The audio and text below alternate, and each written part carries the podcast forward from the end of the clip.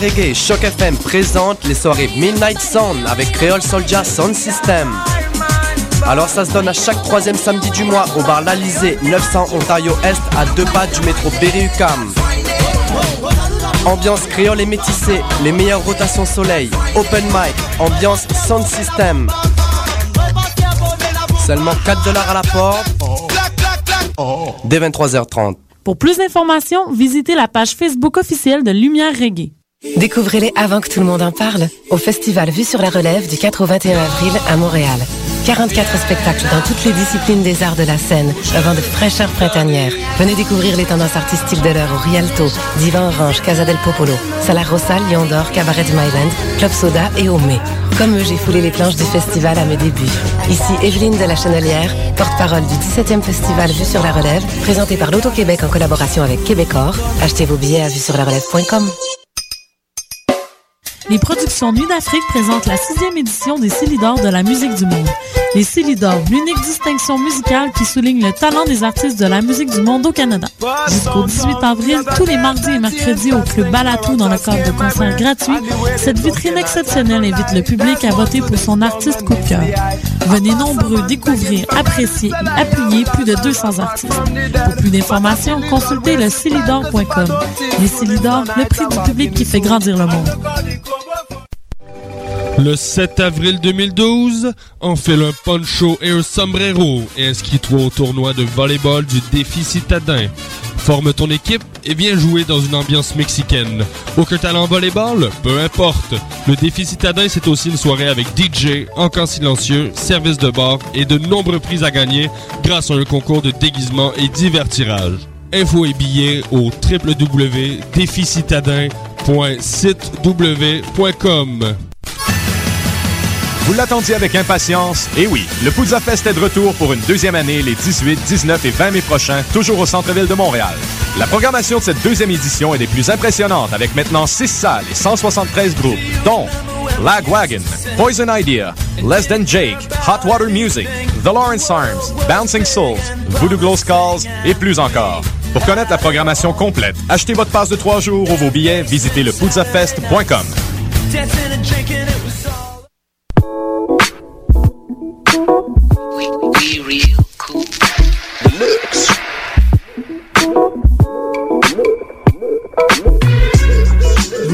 écoutez Choc FM, l'alternative urbaine.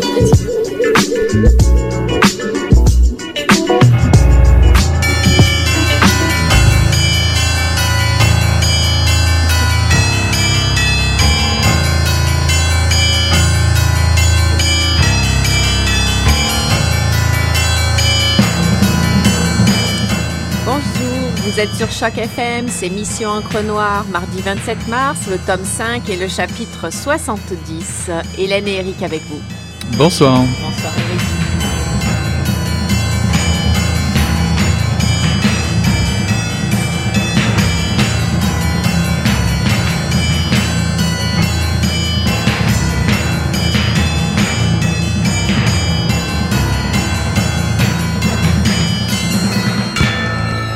Le ciel va-t-il nous tomber sur la tête ce soir Mission Encre s'intéresse ce soir au ciel. Et oui, le 17e colloque inter-universitaire étudiant de littérature montréalais, organisé de concert par le département de langue et littérature française de l'université McGill, le département d'études littéraires de l'université de Québec, euh, du Québec à Montréal, le département des littératures de langue française de l'université de Montréal, ainsi que le département d'études françaises de l'université Concordia.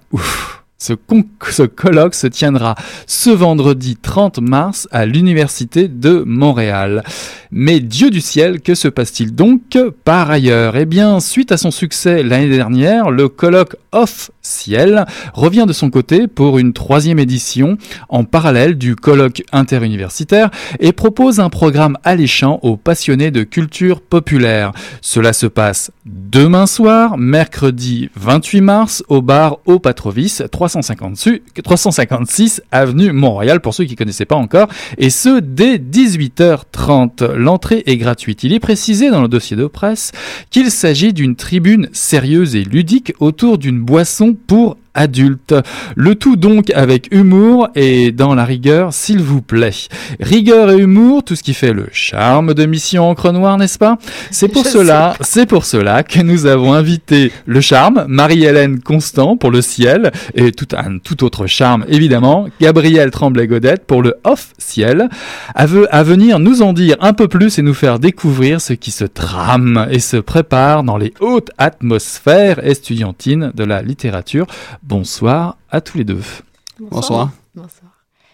Alors, euh, je vais peut-être euh, continuer. Euh, je voudrais dire que l'émission dure une heure, donc c'est une émission spéciale de 18 à 19 heures ce soir. Et donc, moi, je voudrais déjà que vous vous présentiez un petit peu plus. Donc, on suppose, je ne sais pas pourquoi je suppose ça, mais que vous étudiez en littérature l'un et l'autre. et donc, euh, Marie-Hélène, peut-être, euh, est-ce que tu peux nous dire un peu euh, dans quelle université tu étudies, quel diplôme tu prépares, et peut-être on va aller jusqu'à quel sujet tu t'intéresses? oui, en fait, je suis étudiante à la maîtrise à l'Université de Montréal et cette année, bon, je suis une des quatre organisatrices du ciel du colloque 2012. je suis à la maîtrise en recherche-création, c'est-à-dire que je prépare prépare un, double projet, si vous voulez, euh, d'une part euh, essayistique et d'une autre part euh, en projet de fiction. Et ben, tant qu'à y être, je travaille sur l'auteur québécoise Suzanne Jacob et plus particulièrement sur la littérature québécoise contemporaine voilà, disons, disons cela comme ça. Très bien. Et toi, Gabriel, est-ce que... moi, je suis un produit de l'UCAM de bord en bord. J'ai fait mon baccalauréat en études littéraires à l'UCAM. J'ai également fait ma maîtrise ensuite en études littéraires euh, autour du roman graphique Watchmen d'Alan Moore et Dave Gibbons. Donc, je me suis beaucoup intéressé à la bande dessinée. Et maintenant, je poursuis ma réflexion autour des, des rapports texte-image en littérature, cette fois du côté du roman, euh, avec un doctorat en sémiologie. Donc, la raison pour laquelle je n'ai pas quitté l'UQAM, c'est qu'il y a un doctorat de sémiologie qui, qui est offert ici. D'accord, super. Et vous êtes combien d'organisateurs euh, pour l'officiel Alors, on a bien compris qu'il y avait quatre, euh, pour le ciel, mais euh, nous sommes trois. En fait, on essaie de représenter nous aussi les interuniversités, donc en ayant ben, moi de l'UCAM, Jean-Michel Berthiaume de Concordia et Simon Laperrière de l'Université de Montréal. D'accord. Et au ciel, c'est pareil, les organisateurs sont ceux des, quatre universités, quatre organisateurs, quatre universités? Non, en fait, c'est un peu différent parce qu'au ciel, euh, ça, la rotation est faite euh, à, chaque, à chaque année, en fait, pour l'organisation. Donc, cette année, c'est à l'Université de Montréal. Donc, on est quatre organisateurs là, à la maîtrise au doctorat de l'Université de Montréal. Alors, on va peut-être parler, on va commencer par, euh, par le ciel. Euh, alors, euh, euh Eric nous en a mhm. parlé un petit peu, mais est-ce qu'il y a des choses qu'il faut rajouter? Alors, est-ce que c'est ouvert à qui? Vous, vous attendez combien de monde? En fait, on attend, on a 12 conférenciers cette année. Les, la formule, en fait, du ciel, c'est pour partager le fruit des recherches, pour partager l'avancement, puis aussi favoriser les contextes d'échange et tout ça évidemment, ça s'adresse euh, principalement aux étudiants des, quatre universités. Euh, c'est un colloque en littérature, donc les, départements de littérature. Euh, cette année, on a beaucoup d'étudiants à la maîtrise et au doctorat et les quatre présidents de séance, puisqu'il y a quatre séances dans, la journée du colloque, sont des, des doctorants des quatre universités. Donc, on va vraiment chercher la diversité ici pour essayer de, ben voilà, de, représenter tout le monde. Euh, c'est donc pas ouvert à tout le monde, mais évidemment, pour, euh, pour, regarder, euh, vous êtes tous les bienvenus. On précise que c'est le 30 mars, hein, c'est ça, c'est la journée du 30 mars. Oui, merci. c'est ce vendredi, ça commence à 9h le matin. Et est-ce qu'il y a un thème cette année? J'ai cru comprendre que oui. Alors, lequel est-il et pourquoi ce thème? En fait, euh, il n'y a pas de thème. Ah! Nous avons euh, habilement euh, trouvé quatre, quatre lignes directrices pour faire les quatre séances. D'accord. mais non, c'est vraiment, c'est vraiment libre, vraiment pour favoriser les premières expériences de colloque, évidemment, mais aussi pour, pour pouvoir parler de quoi on... excusez-moi, je déparle un peu, mais pouvoir échanger nos recherches entre, entre étudiants au supérieur. OK. Et euh, est-ce qu'il y a des, profs interviennent aussi ou alors euh, juste euh, des, étudiants? Cette année, c'est seulement des étudiants, oui. Pourquoi les autres années, c'était pas forcément la même chose Parfois, il y a des présidents de séance qui sont invités, puis que ça fait partie des professeurs. Parfois, il y a des gens qui sont invités pour des tables rondes à la fin. Cette année, comme on avait énormément de propositions de bonne qualité, on a préféré garder plus de temps pour les étudiants, voilà. D'accord. Et comment vous choisissez entre les différentes euh, propositions? Alors, est-ce que c'est comme euh, euh, là, vous vous jugez entre vous? Enfin, c'est comme dans les revues scientifiques. euh, vous Oui, c'est exactement ça. En fait, il y a un comité qui a été formé plus tôt cette année de quatre, les quatre responsables des cycles supérieurs dans les départements des quatre universités montréalaises euh, en littérature, de pair avec quatre étudiants, bon, un de chaque, univers- chaque université. Puis ils se sont rencontrés pendant une journée euh, complète là, pour, euh, pour délibérer. Évidemment, ça s'est fait anonymement. euh, c'est c'est pareil comme dans les autres colloques. Là. Et on retrouve des gens donc des quatre universités aussi Exactement. de façon à peu près égale dans les présentations. euh. Euh, oui, ça s'est plutôt, à- oui, ça s'est arrangé comme ça, mais c'est pas, euh, c'est pas non plus volontaire. Et est-ce que, le, est que le bureau déborde de propositions ou euh, c'est au compte-goutte? Euh, cette année, on a eu beaucoup de propositions. Je vous dirais qu'on a eu euh, 30-40 propositions. Ça a été euh, une très bonne année. Avec des sujets convergents ou des sujets éclectiques qui partent dans tous les sens? Tout à fait éclectique. Ok. Et euh, vous n'êtes pas en grève? Le colloque ne fait pas grève cette année? Euh, ben, en fait, on est, on est en grève. Euh, par contre, comme euh, c'est une activité qui est parascolaire, euh, puis qui ne touchait pas du tout les cours, on a pris la décision en tant que comité organisateur de, de, faire, euh, de faire le colloque quand même, en fait, au même titre qu'on fait des, des activités d'uni- d'université pardon, populaires euh, et des journées d'études tout de même. Donc, pour nous, ça s'inscrivait quand même bien dans ce cheminement-là. Est-ce que euh, finalement à quoi ça sert? Je voudrais peut-être aller euh, sur le fond. À quoi ça sert euh, ce genre de moment euh, pour des étudiants euh, en littérature? On imagine plutôt la littérature comme euh, une activité solitaire ou les études en littérature comme une activité chacun dans son coin. Est-ce que est-ce que c'est important? Est-ce que on peut quantifier, mesurer ce que ça apporte Ben, je crois que c'est extrêmement important, ne serait-ce que pour, que pour euh, bien exprimer son sujet, bien exprimer sa pensée, être capable de, de réagir par rapport euh, aux réactions de l'assistance, aux réactions des, des, autres, euh, des autres étudiants. Aussi, il faut pas oublier que comme c'est les quatre universités, euh, ça nous donne toujours un regard extérieur parce que des fois, on, on a tendance à travailler plutôt en vase clos avec les gens avec qui euh, on a des séminaires et tout ça. Donc, euh, pour nous, c'est vraiment une façon de, de mettre à l'épreuve finalement nos sujets de recherche, puis de pas oublier qu'il y a aussi autre chose. Il me semble que des fois, ça peut sonner de, de bonnes cloches.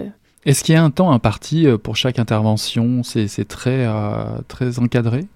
Euh, il y a environ, je vous dirais, de mémoire, euh, on a compté de, de 20 à 30 minutes par, intervention. Donc, disons 20 minutes euh, par intervention, je veux dire par conférencier. Donc, 20 minutes de conférence, puis par la suite, il y a une période de questions allouée de, de 10 à 15 minutes. Donc, ça donne vraiment un bon temps pour l'échange. Euh, C'est ça qui est le plus important, je pense. Est-ce qu'il y a une euh, conférence que, euh, tu as très hâte d'écouter Euh, Celle qui te rend la plus impatiente, c'est laquelle? Mon Dieu, c'est une bonne question. Je n'avais pas pensé à ça. Je vais faire preuve question piège de la soirée. Euh, je ne répondrai pas à cette question. bon, d'accord. ok. Et Moi, je me demandais si après il y avait une publication, il y avait quelque chose. Qu'est-ce qu'il en reste après, une fois que vendredi soir est arrivé? Ouais, euh, heureusement, cette année, en fait, c'est une première. euh, il y a un groupe d'étudiants à l'Université de Montréal qui, euh, qui désire faire la publication des actes de colloque. C'est la première fois que ça se fait. Il me semble que c'est d'autant plus intéressant que ça donne en plus l'expérience de la publication qui est extrêmement différente là, de seulement présenter euh, un exposé et ensuite, bon, le retravailler pour la publication. Euh, donc, oui, il va en rester quelque chose. On travaille justement euh, de pair avec, avec ce comité-là. Je sais qu'ils rencontrent le département bientôt pour, pour voir s'ils sont intéressés à appuyer financièrement le projet, parce qu'évidemment, il y a des, coûts qui sont, qui sont engendrés.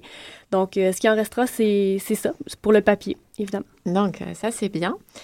Euh, et moi, j'avais encore une petite question. Euh, Peut-être vous allez pouvoir répondre tous les deux. Est-ce que vous savez combien il y a d'étudiants en littérature au Québec ou à Montréal ou dans vos universités, en fonction des chiffres dont on dispose? C'est la, la question piège de la soirée. Ah, Mais en fait, il y en a plusieurs. Ça, ça fait très roue de la fortune ta question. hein, là. J'ai l'impression qu'il y a un truc qui tourne derrière moi et tout. J'ai fait une recherche frénétique sur Google avec mon téléphone en ce moment. Mais je peux vous répondre qu'à l'Université de Montréal, euh, du moins, on est... euh, il me semble que le chiffre exact, c'est 494, mais enfin moins de 500. Donc, on est quand même une grande cohorte cette année. Euh, par contre, pour les autres universités, je pourrais pas répondre. Je pense que ça tourne environ autour de ça pour les autres universités aussi. Oui, chacune, euh, d'accord. Ah, on les a Faisons le vraiment- calcul rapide. Ouais, là, on les a euh, vraiment bien choisis. hein. C'est vraiment extraordinaire. Je vous propose une petite respiration musicale. On va aller du côté de Romeo, Romeo, Romeo, Rom Romeo, je vais y arriver. Short Inventory.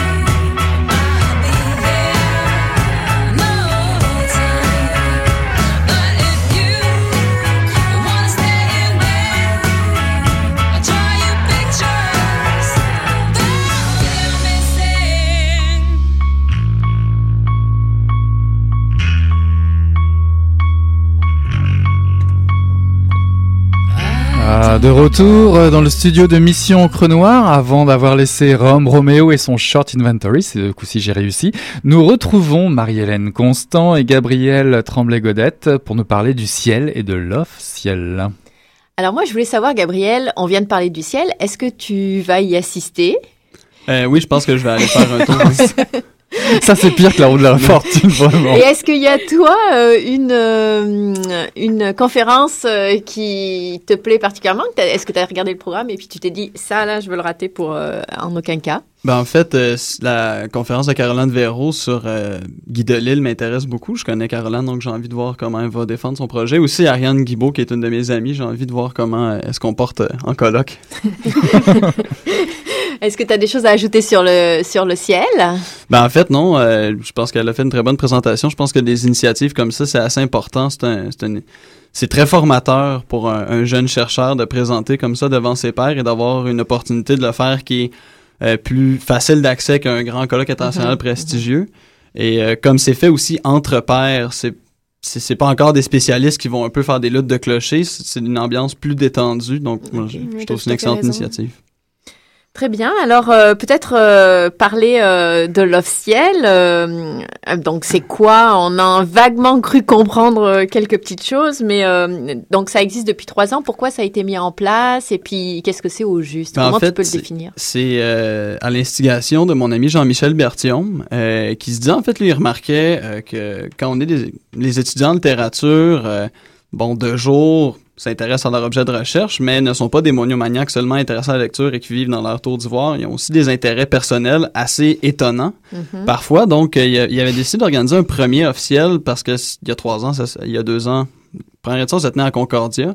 Et donc, lui, étant étudiant à Concordia, s'est dit que ce serait le fun de faire un truc comme ça, un peu plus sauté, un peu plus ouvert, un peu plus éclaté. Et donc, il avait notamment demandé à, à Simon Lapierre et à moi de participer.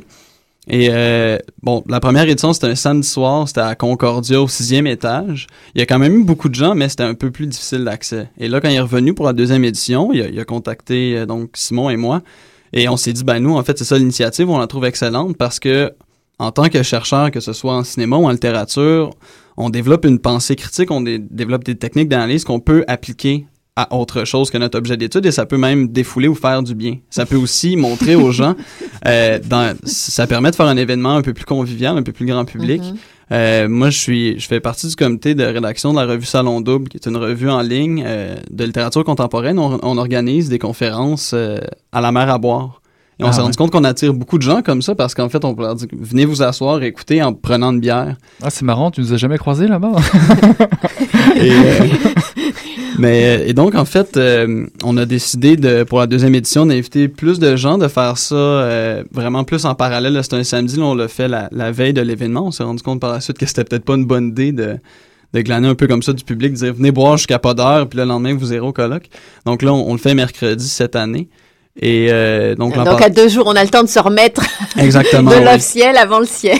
Exactement. Euh, Justement, Gabriel, y a-t-il un thème cette année particulier à l'off-ciel On essaie de pas donner de, de thème. Euh, nous, en fait, on, pour l'instant, on procède pas par appel à communication et comité scientifique, ne serait-ce que parce que on a vu l'enthousiasme que ça a provoqué quand on a parlé dans notre entourage. En passé, on avait une programmation de 12 conférences pour la soirée. Ça ça a fini très tard. J'en euh, crois. 12 et- conférences, c'est une journée. hein. Ouais, c'est ça. Et là, une soirée, c'était beaucoup demandé. 12 conférences au sixième étage de Concordia, ça a dû faire du bruit quand même. non? Ouais. non, mais là, l'an passé, c'était à l'usine C, donc Ah, au moins, on avait plus de place. C'est ça. Euh, donc là, cette année, on, on s'est tenu à seulement cinq conférences pour justement avoir le temps pour les, les gens de parler et que le public ait toute son attention et ensuite pouvoir rester et continuer à discuter. Euh, on n'a pas voulu imposer de thème parce qu'on voulait laisser les gens libres de, de choisir. On a seulement en fait euh, l'an passé c'était l'officiel 2.0 pour un peu rire de la manne. là. Tout doit être un- un mé- dans les médias sociaux. Et là, ça, non, on l'a fait 3D parce que c'est la nouvelle manne du cinéma.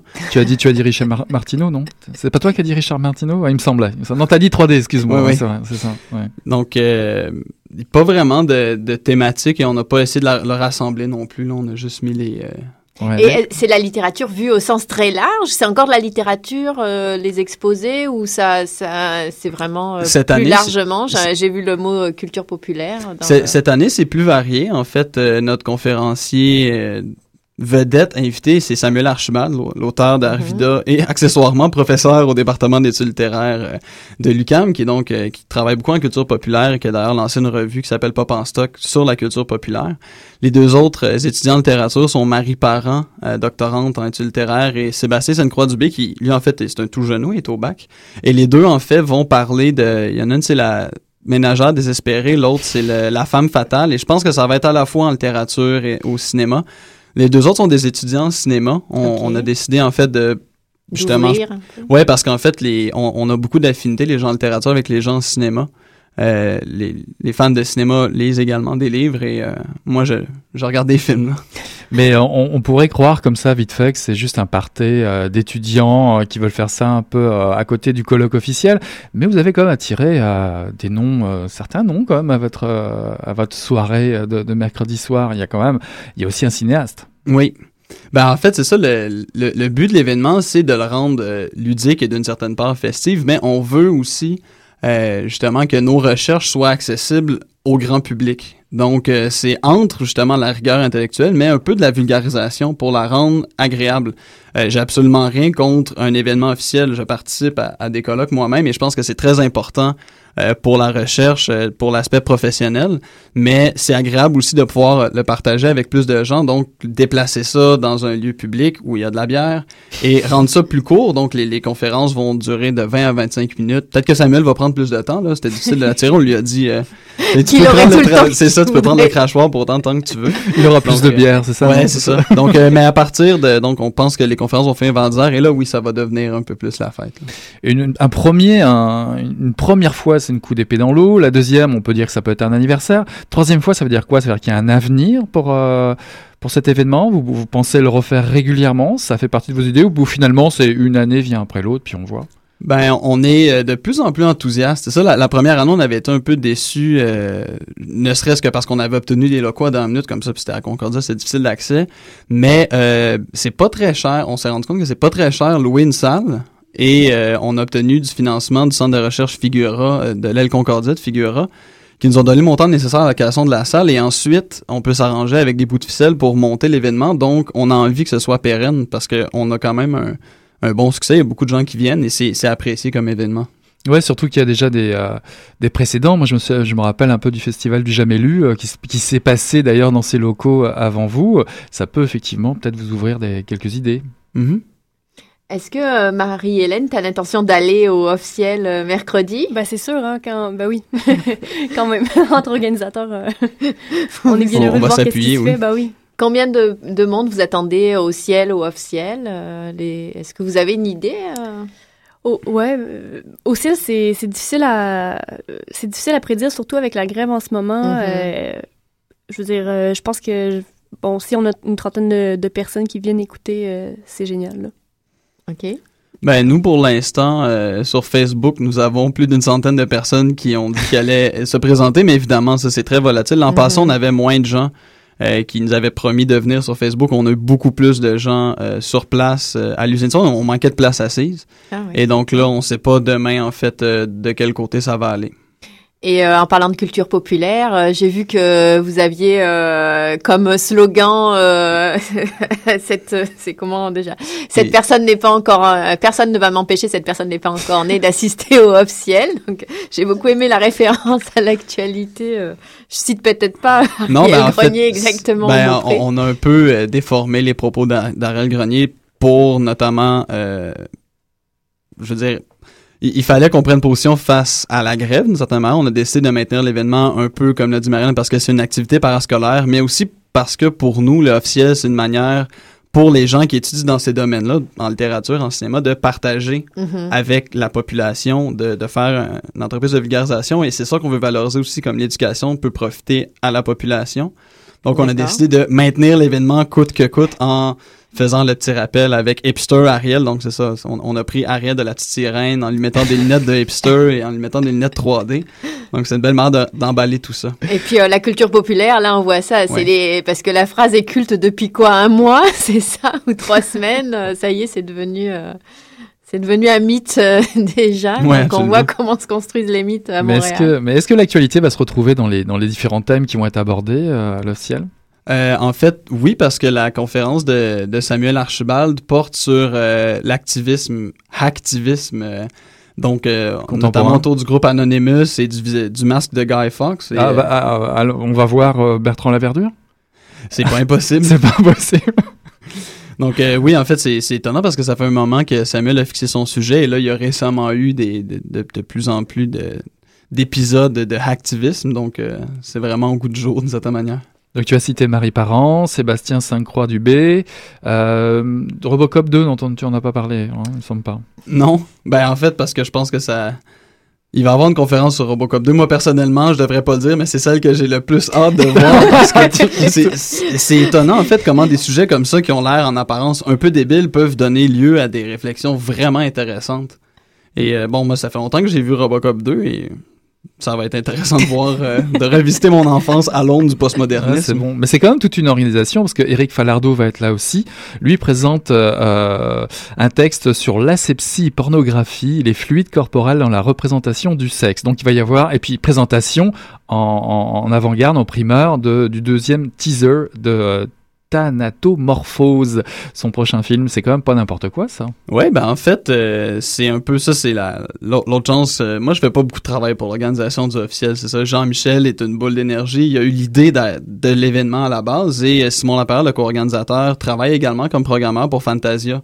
Donc, c'est lui qui a fait les communications médiatiques et euh, c'est un ami d'Éric, donc c'est par lui que qui a eu l'idée. Eric est content de pouvoir euh, présenter une primeur et nous, on est content d'en passer. À l'officiel, on avait fait un peu des, euh, des lectures de poèmes, des interventions artistiques pour meubler la soirée. Là. Cette année, pour réduire le temps, on en avait moins. Et là, il nous a proposé ça et on est vraiment ravis. Là. En tout cas, ça sent euh, la belle équipe. Hein. Déjà, tu te souviens de l'intervention de Bertrand Laverdure euh, lors de la soirée poème Vous avez fini avec euh, perruque blonde? Enfin bref. Non, Donc, euh, je vous conseille d'y aller de mercredi soir.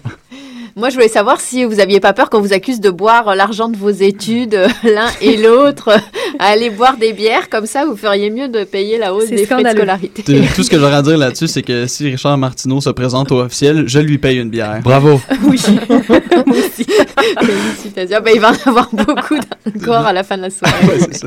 Je vous propose une deuxième pause. Roy and the Devil's Motorcycle Train Ride.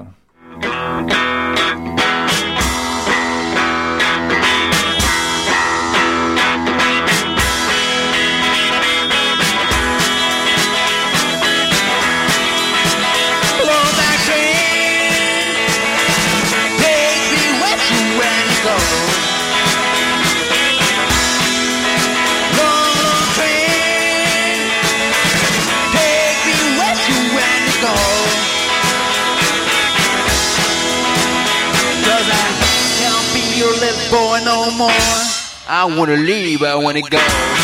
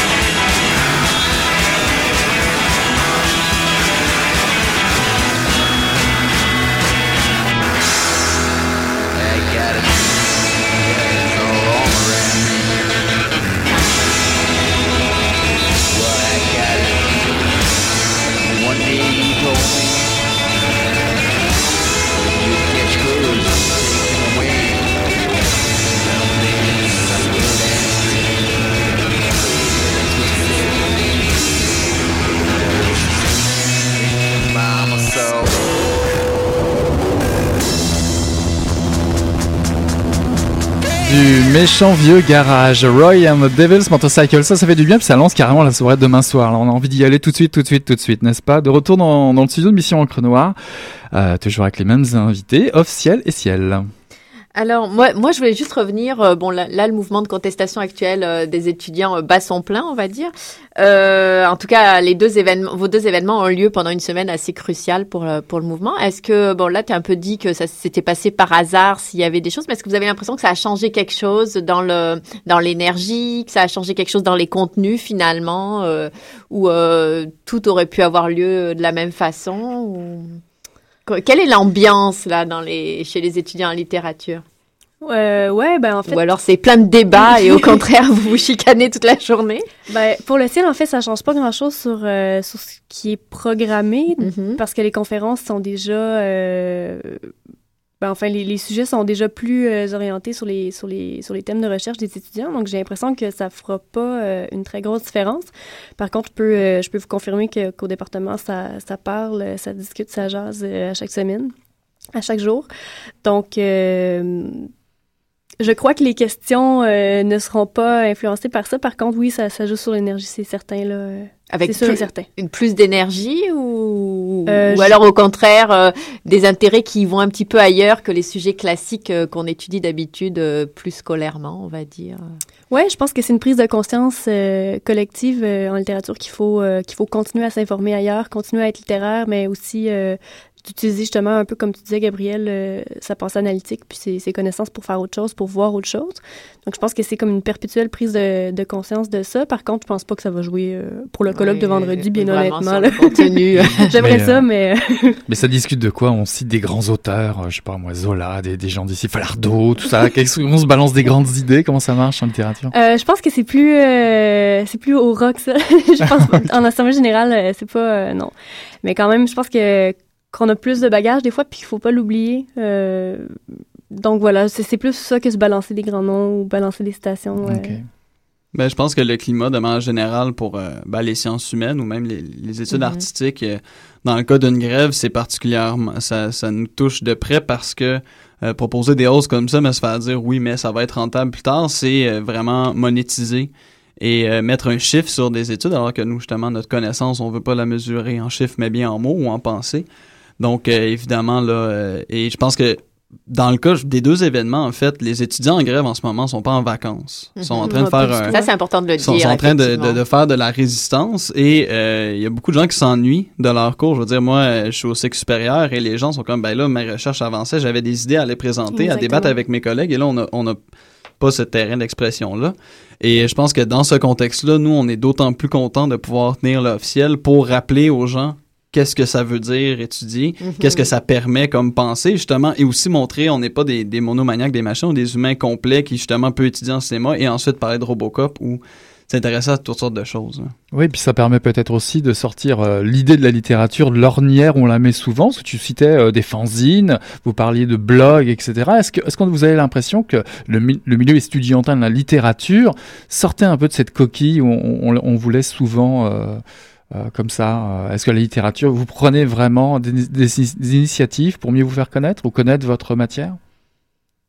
Ben, en fait, je pense que dans des, dans des événements euh, comme des colloques, parce que c'est ça, de la journée de colloque, on présente nos recherches, mais après, le ciel, autant les participants que le public vont aller prendre une bière pas loin et on, vont avoir des discussions sur toutes sortes de sujets, euh, sur toutes sortes de points de vue, de perspectives. C'est de là qu'est venue l'idée de l'officiel, c'est de prendre les bières après le ciel.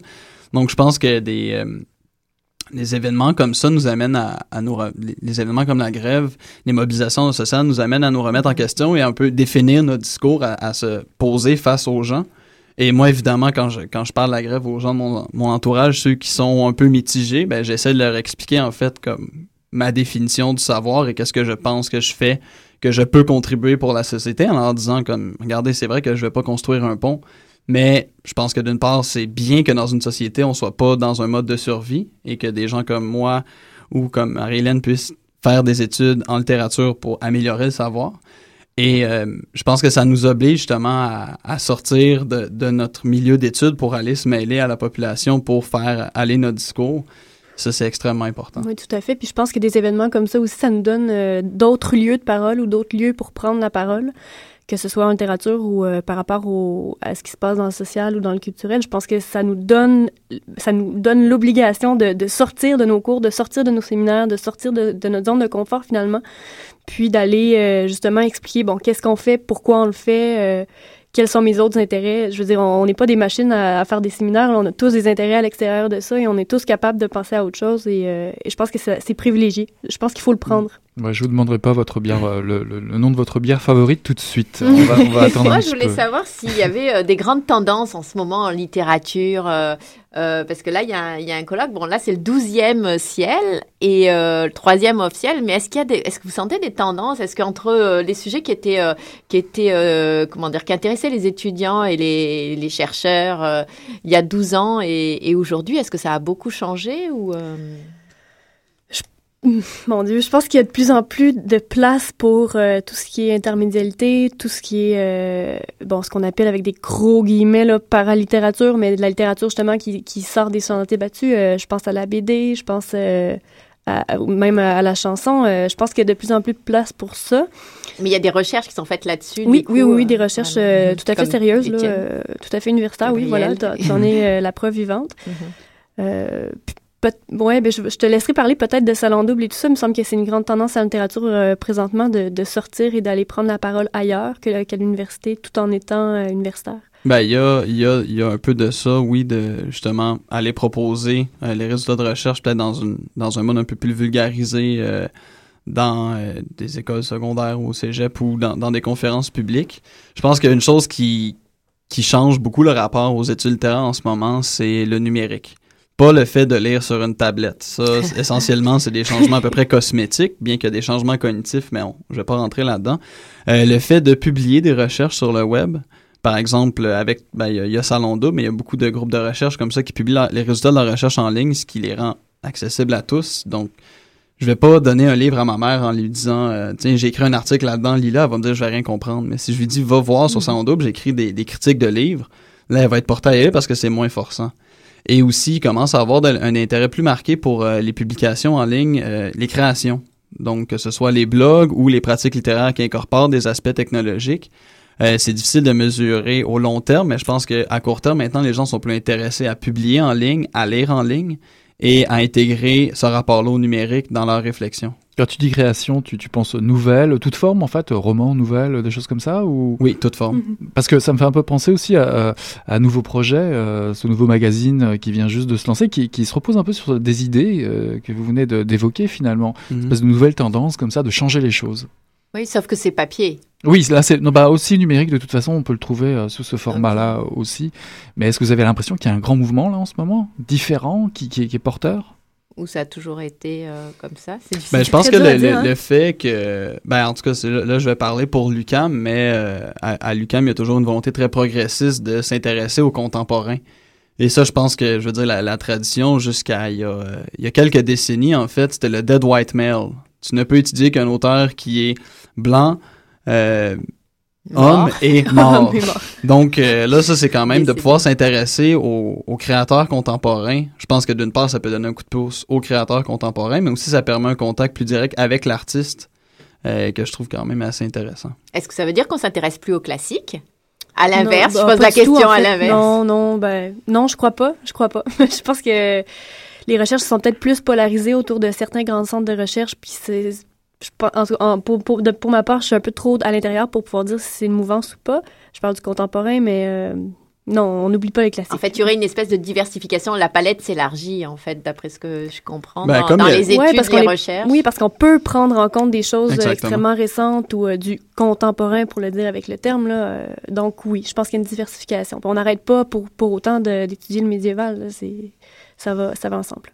Comment faites-vous euh, le reste de l'année pour échanger sur vos sujets d'études euh, ou vos centres d'intérêt? Est-ce que, bon, là, il y, a le, il y a le colloque, il y a le Havre-Ciel. Est-ce que vous avez un endroit à nous conseiller pour vous rencontrer? Ben, Où est-ce que ça discute à, part la mer à, à part la mer à boire Mais c'est ce que j'allais suggérer. En fait, euh, non, mais pour vrai, les soirées à la mer à boire euh, sont extrêmement intéressantes. Puis ils regroupent euh, des étudiants et des profs de différents horizons aussi. Il me semble que c'est euh, c'est un de mes, une de mes, euh, de mes lieux favoris euh, à Montréal pour ça. Ouais, ben il y a des lieux de, de discussion sur le web ou des lieux où on peut glaner des, des événements. Là, je veux pas nommer des Mhm. blogs juste pour ou des, des sites web parce que je veux pas faire de favoritisme, mais si on cherche euh, littérature contemporaine dans Google, on va trouver des choses. Je pense aussi que c'est important euh, d'aller dans les colloques. Ça peut être super intimidant, euh, même assister à un colloque, poser une question. Moi, j'ai eu plus peur de poser une question dans un colloque que la première fois que j'ai participé à un colloque. Mais aller dans des colloques, c'est intéressant parce que on se rend compte qu'on peut bien comprendre quand les gens font des bonnes présentations orales et qui, qui font de la bonne pédagogie, et aussi parce que justement, il y a des bières après. J'ai l'air de beaucoup insister sur l'aspect euh, éthylique, mais en fait, l'alcool étant un, un lubrificateur social, on, on fait des contacts. On fait des contacts comme ça, et on peut parler de, de littérature euh, avec des gens qu'on sait d'emblée qui sont intéressés là-dessus et sans pression aussi. Mais est-ce que toi, tu mets des liens sur ton sur Salon Double, par exemple? Euh, on a quelques liens en fait vers des blogs euh, littéraires. Euh, on essaie, ben c'est ça. On n'a pas un- une grosse liste de partenaires. Euh, on, on est parrainé par le laboratoire NT2, donc il y a quand même un réseau de groupes de recherche qu'on peut aller chercher par les, les groupes de recherche auxquels on est affilié. Mhm. Mais euh, c'est ça. Il y a Moi, plusieurs lieux sur, euh, sur Internet. Euh, moi non plus, je n'en nommerai pas, mais il faut, euh, il faut juste être attentif un Mhm. petit peu. Et euh, moi, je me demandais si euh, c'était finalement, est-ce que bon, on, on vous intervenez, mais est-ce que c'est une façon aussi de se faire remarquer parfois pour euh, la poursuite des études, pour obtenir des bourses, pour obtenir des, des places de recherche? Est-ce que et puis euh, bon, vous disiez que c'était euh, plus euh, peut-être plus convivial que que les vrais colloques au niveau, mais il y a quand même le jugement par les pairs, j'imagine, euh, qui, qui se fait. Est-ce qu'il est-ce que ça peut être quand même euh, difficile pour certains euh, les colloques Est-ce que c'est une façon de... Est-ce qu'on se met la pression quand on doit préparer un, un exposé? Ben, oui, c'est sûr. Énormément, en fait. Oui. Pour ce qui est du côté de se faire remarquer, bah oui et non. Après ça, je pense que c'est vraiment un, un choix personnel. Là. Je veux dire, si, si on poursuit les études supérieures, c'est sûr que d'un certain point, il faut le faire, mais en même temps, euh, on n'est pas à l'université pour ça et je pense qu'on le démontre bien dans le débat actuel. là. Ouais, ben moi, personnellement, je dirais que les. euh, effectivement, là, dans, dans une optique professionnelle, euh, de vouloir obtenir des bourses, c'est important Mhm. de participer à des colloques, mais euh, c'est important d'en organiser aussi pour connaître de l'intérieur comment ça se fait, une Mhm. organisation de colloque, quel genre de pépins on, on peut trouver. C'est extrêmement formateur. Je pense que c'est surtout intéressant justement pour se mesurer euh, ben, à l'épreuve de l'écran ou du papier, là, de- à l'épreuve du résultat fini, de pas seulement être en train de travailler dans son coin, mais de livrer, Mhm. je veux dire, un texte de communication, c'est 10 fait. à 12 pages manuscrites, donc c'est pas si long que ça à écrire, donc c'est difficile de rassembler là-dedans.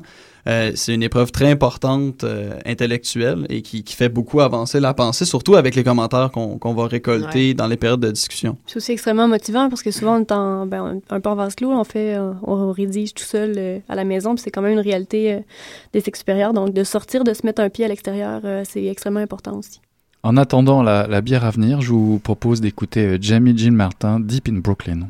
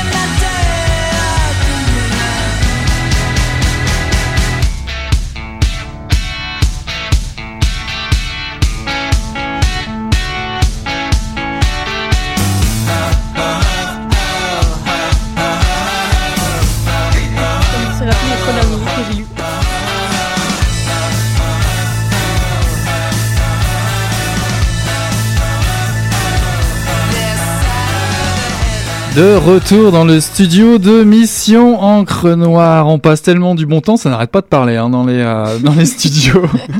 Marie-Hélène et Gabriel, on, et on est vraiment heureux de vous avoir ce soir. Puis là, ben, on a une tradition dans l'émission quand même. C'est le fameux entretien lecteur-lectrice. Et vous allez être soumis à cela tout de suite. Bon, ben alors moi, je vais, euh, alors vous allez répondre euh, peut-être chacun à, à votre tour euh, aux questions. C'est les mêmes. Donc, c'est 1-1, le premier a le Ouais. temps de réfléchir. Voilà, c'est ça. Que- donc moi, je voulais savoir quel livre vous, vous lisez en ce moment, si vous en lit- lisez un ou le dernier que vous avez lu? Ouais, dans mon sac, j'ai euh, Des hommes de Laurent Mauvigny. C'est Ah, d'ailleurs ouais. excellent. On l'a déjà présenté ici. Quand Ah ouais, qui a été ouais. un livre peut-être d'une émission. Moi, je suis en train de relire The Life and Opinions of Tristram Shandy de Laurent Stern, donc vous pourrez pas l'in- l'interviewer, Laurent Stern. hein, C'est un peu trop tard pour ça. Où est-ce que vous trouvez vos livres en général? Dans les bouquineries, les magasins, euh, les magasins usagés en général. Ouais, je, fais- je fais un premier effort du côté des bouquineries, sinon c'est Amazon. euh. Mon, mon, mon facteur me connaît par mon prénom maintenant. De l'intérêt d'Amazon. Ouais. C'est vrai qu'on n'est pas encore rendu au coin bouquinerie sur, en numérique, euh, finalement. On paye plein, plein pot. Ouais, ben c'est Ben, pas encore hein. assez avantageux, là, Ouais, complètement. là. Et si vous aviez quelque chose à dire euh, à l'auteur, euh, même si c'était possible, euh, qu'est-ce que ce serait l'un et l'autre? Qu'est-ce que tu dirais à Laurent Mauvignier? C'est une très bonne question. Je dirais, euh, je dirais que son livre est terrible. Je, je dirais ça. Et il va te dire pourquoi? Est-ce si terrible? Est-ce que c'est le contexte? Est-ce que c'est la- le style d'écriture? Est-ce que... Euh, en fait, euh, il me semble que c'est un livre extrêmement fort. Puis comme ça, comme ça joue euh, sur les événements qui se sont passés en Algérie, sur Mhm. des, des histoires, euh, des récits un peu plus familiaux, il me semble que dans, dans ce clash-là, il y a quelque chose d'extrêmement fort ou d'extrêmement violent. Puis euh, c'est c'est pour ça que je dirais ça. Et toi? Euh, je dirais à Laurent Stern, euh, je vous dois tout. je veux dire, c'est- c'est pour moi, Tristram Shandy, c'est un, un des sommets de la littérature. C'est une merveille d'intelligence et de philosophie, mais à la fois de critique et d'autodérision, et c'est drôle. Et c'est ce que, pour moi, un livre ne peut pas être un classique de la littérature si ce n'est pas drôle. Donc, euh, je dirais, vous êtes, vous m'avez beaucoup fait rire. là. C'est- Et moi, je voulais savoir si vous aviez un endroit et un moment préféré pour lire. Euh, un moment, non. Je me lève en, en, en lisant et je me- je m'endors en lisant. Sur mon balcon, honnêtement, c'est mon endroit préféré pour Tu lire. m'as scoopé. Ouais. Je- bon, mais je vais dire autre chose alors dans un parc euh, l'été. Mais t'as le droit aussi d'aimer Ouais, lire mais- sur ton ouais, balcon. mais dans la vérité, c'est ça. C'est avec un café le matin sur le balcon. Ouais, mais c'est euh, pas le même balcon de toute façon. Non, ah, c'est bon, pas le on- voilà. Est-ce que vous vous êtes déjà caché pour lire? Ah, c'est sûr que oui. Sûrement, oui. Oui, moi, quand j'étais jeune, euh, je lisais des bandes dessinées et euh, j'avais fait un peu le tour de la- des bandes dessinées intéressantes dans la section pour enfants. Et donc, je passais en cachette pour aller lire les bandes dessinées pour adultes. C'était dans quelle bibliothèque? Euh, je me souviens pas c'est quoi le nom. C'est euh, celle euh, près du métro, Honoré Beaugrand. La Maison de la Culture Mercier. Ouais, je voulais lire des bandes dessinées violentes et avec un peu de nudité aussi. Là. Je me faisais toujours prendre au bout de 10 minutes, mais c'était extraordinaire le moment où je le faisais. là. Je me sentais comme un rebelle. Le fun était, était là. Est-ce que Oui, toi, ben, tu as des souvenirs? euh, oui, ben moi aussi j'ai des souvenirs. En fait, euh, j'ai toujours été insomniaque, même euh, de- depuis mon plus jeune âge. Et, euh, Tu es et- né insomniaque. Ah, je, je- sûrement. ben voilà, vous demanderez à ma mère. Mais je, je me rappelle que je me cachais sous les couvertures euh, pour pas faire de lumière dans le corridor euh, pour lire le, le soir. Très précisément. Est-ce que vous vous êtes déjà interdit de lire quelque chose? Très bonne question. Euh, oui, maintenant, en fait, euh, j'aimais beaucoup les bandes dessinées de Frank Miller, qui est un BDiste qui a revisité notamment le personnage de Batman dans The Dark Knight Returns et qui faisait des œuvres qui étaient assez intéressantes, un peu provocantes. Et maintenant, ses opinions politiques euh, sont absolument euh, dégoûtantes, à mon sens. Et là, je n'ai pas lu sa production la plus récente parce que je trouve qu'il est devenu un vieux con. Donc, voilà. Donc, tu t'es interdit de le lire. Oui. Moi, je crois pas, en fait. Je, je crois pas que je me sois interdit. euh, Non. Bah, Marie-Claire?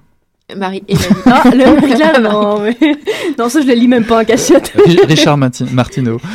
Oh non, je. Non. Mais ça, c'est pratique des gens comme Jean Martineau, André Pratt ou euh, Régent Tremblay pour les, les fans de sport. Quand on n'a pas de café le matin, on lit ça, ça nous réveille un grand coup. c'est peut-être mieux pour la santé, on ne sait Ouais. pas. C'est peut-être ça finalement leur fonction sociale. En fait. Est-ce qu'un livre, ça se lit euh, tout seul, à deux, ça se partage euh, en groupe, euh, avec des amis ou avec euh, son amoureux, son amoureuse ou... Non, ça se lit tout En seul, pour moi en tout cas. Euh, à deux, c'est compliqué, mais ça se partage. Ça, c'est extrêmement important pour moi. Ça se partage. Euh, J'aime bien quand ils me reviennent, mais je compte plus les, les, les livres Missing in Action qu'il faut éventuellement racheter. Ou la petite case euh, prêtée à redonner dans Ouais. la bibliothèque. Mais non, ça, ça, ça se partage. D'accord, et, et du coup, donc ça se partage en se, en se les prêtant, là. C'est pas de lecture, euh, vous mettez pas dans un parc à déclamer le livre que vous êtes en train de moi, lire non, non. Depuis, le depuis le balcon. non. Ça Non. pourrait être une expérience euh, différente, mais Je n'aime pas beaucoup lire à voix haute, donc euh, je m'en abstiens. Est-ce que vous abîmez vos livres ou est-ce que vous en prenez soin? Oh, je l'ai détruit. Je- ouais, ouais. C'est le café, l'eau. euh, Oui, oui. Mais pas la bière. Euh, je crois que c'est jamais arrivé dans la bière, mais euh, non, je, je malheureusement. Je peux pas en dire autant. Et idéalement, euh, idéalement, je prends soin de mes, mes livres euh, de manière presque sacrée, mais euh, j'aime beaucoup le livre usé aussi. J'aime avoir un livre entre mes mains qui a été euh, lu et travaillé. Donc c'est pas forcément abîmé, mais qui a, mais qui a déjà Qui a- qui a du servi, vécu, qui a du ouais. vécu. euh, D'accord. Préférez-vous commencer ou finir un livre? Les, les bons livres sont absolument terribles à finir. Parce qu'on on regarde le nombre de pages et on se dit, il en, il en reste, euh, Ouais, c'est un- il en reste si peu. C'est un deuil, effectivement. Mais euh, non, commencer un livre aussi, c'est euh, c'est une belle expérience. C'est le milieu, en fait, on devrait. Ouais, c'est- Ouais, mais ça se pose pas comme question. Mais vous lire le milieu des livres. Ah, je dirais la fin, la fin. ok. Parce que c'est sur. euh, Ouais, c'est la note sur laquelle on reste, pour moi. Donc euh, c'est très important la fin, que la fin soit, soit, soit bonne, excellente ou. Euh, ben, je veux dire qu'elle soit à la hauteur du livre, je pense. Parce que ça peut être décevant aussi. Autant que les bons livres, euh, comme tu disais, Gabriel, on veut pas les finir parce que c'est cruel de, de terminer la dernière page.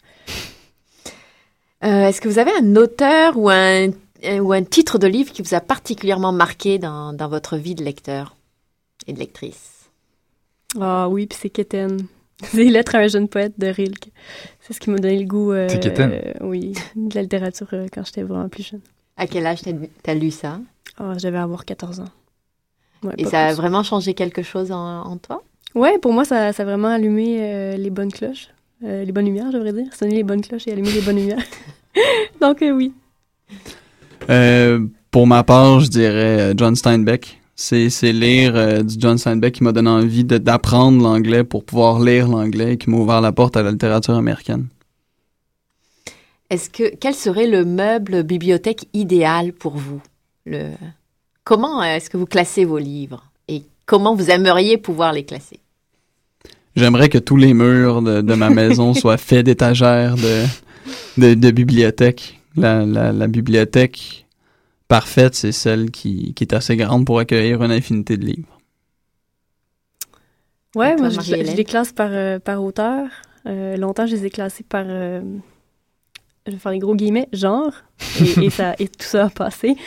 Euh, avec des. Ouais, la bibliothèque euh, très haute avec euh, une petite échelle, c'est. J'ai un Avec une attachement. petite échelle. Ah oui. J'ai un attachement pour certaines euh, couvertures de livres et c'est ce qui est dommage en fait qu'on doit les classer, qu'on voit seulement la, la tranche. tranche. Ce serait bien de pouvoir les mettre toujours euh, De de face. face. Là, il faut en avoir de la place. Oui, il faut avoir ça. un très grand. Exactement. Je pense pas que les études en littérature soient le bon choix. Non. Si tu veux. Euh, à quoi ça sert de lire? La question banale, mais euh, essentielle euh, en même temps. Je, je vais, je vais paraphraser, je sais pas qui a écrit un jour que la littérature, ça ne donnait pas de réponse, mais ça formulait les bonnes questions. On en reste Ouais. bouche bée. Ah ouais, là. Pour moi, ça sert à être, à être vivant, je pense. Alors, pour moi, en fait, lire, c'est. Ouais, c'est avoir le regard des autres, mais son regard aussi tout le temps. Alors, combien de jours pouvez-vous passer euh, à être vivant sans lire? Enfin, à, à ah, ne pas vivre sans lire. À ne pas vivre. Ah, très peu. Très peu. Très peu, ouais. Même en voyage, très peu.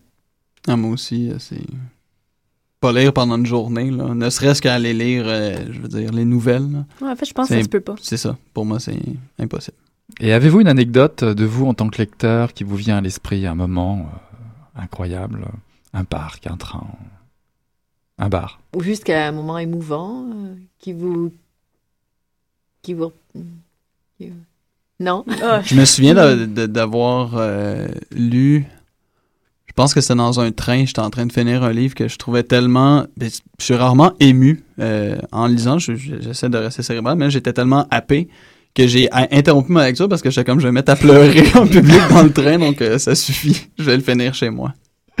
En tout cas, on arrive à la fin de l'émission. On a été ravis, Marie-Hélène Constant et Gabriel Tremblay-Godet, de vous recevoir euh, ce soir. C'est un réel plaisir Merci de passer beaucoup. cette heure avec vous. Je rappelle le officiel 3D, mercredi 28 mars au bar Le Patrovis dès 18h30. C'est gratuit. Puis il y aura de la bière, vous avez bien compris ce soir. Samuel Archibald, l'auteur de Arvida aux éditions du Cartanier, présente un texte sur l'activisme contemporain. Nous serons nous saurons tout des soucis de la ménagère désespérée. Sébastien Sainte-Croix-Dubé est en quête de sa femme fatale. Boris non-veillé revisera les boulons de Robocop 2. Et Eric Falardeau, en clou du spectacle, en quelque sorte, parlera de hmm, sexe. Tout un programme donc, ainsi qu'une présentation du teaser de Thanatomorphose, son prochain long métrage.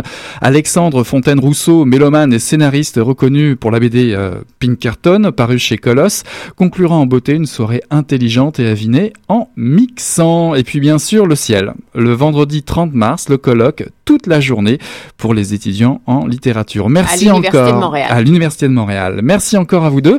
On vous souhaite ben, un bon colloque et bonne soirée. On va certainement s'y retrouver. Puis Hélène, on se dit ben, mission au creux noir la semaine prochaine. Il me semble qu'il y a une histoire autour de l'Espagne la semaine prochaine, n'est-ce pas? Oui, je crois que ça sera. euh, on part, euh, on fait un petit retour en arrière dans la guerre civile espagnole euh, avec un polar bien senti, euh, très intéressant. On vous dit à la semaine prochaine. Bye bye. À la semaine prochaine.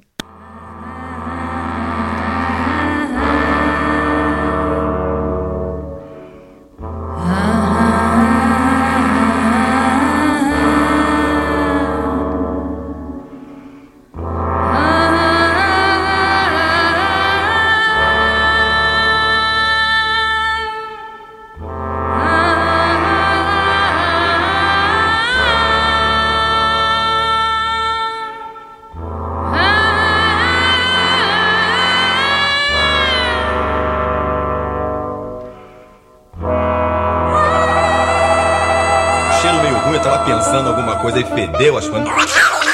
Pô, mas o negócio tava bom, bicho. O negócio tava bom, só quando ele tava fazendo tão entupido. olha.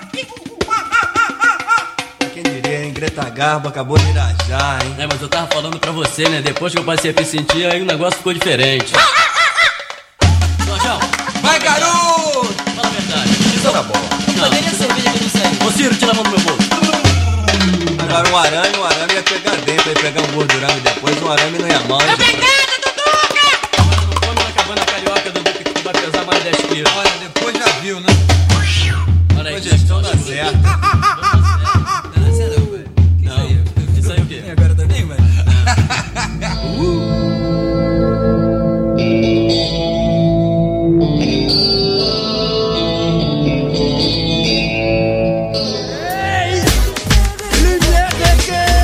Reggae Choc FM présentent les soirées Midnight Sound avec Creole Soldier Sound System. Alors ça se donne à chaque troisième samedi du mois au bar L'Alizé, 900 Ontario Est, à deux pas du métro Berry-UQAM. Ambiance créole et métissée, les meilleures rotations soleil, open mic, ambiance sound system. Seulement 4 dollars à la porte. Dès 23h30. Pour plus d'informations, visitez la page Facebook officielle de Lumière Reggae. Découvrez-les avant que tout le monde en parle au festival Vue sur la Relève du 4 au 21 avril à Montréal.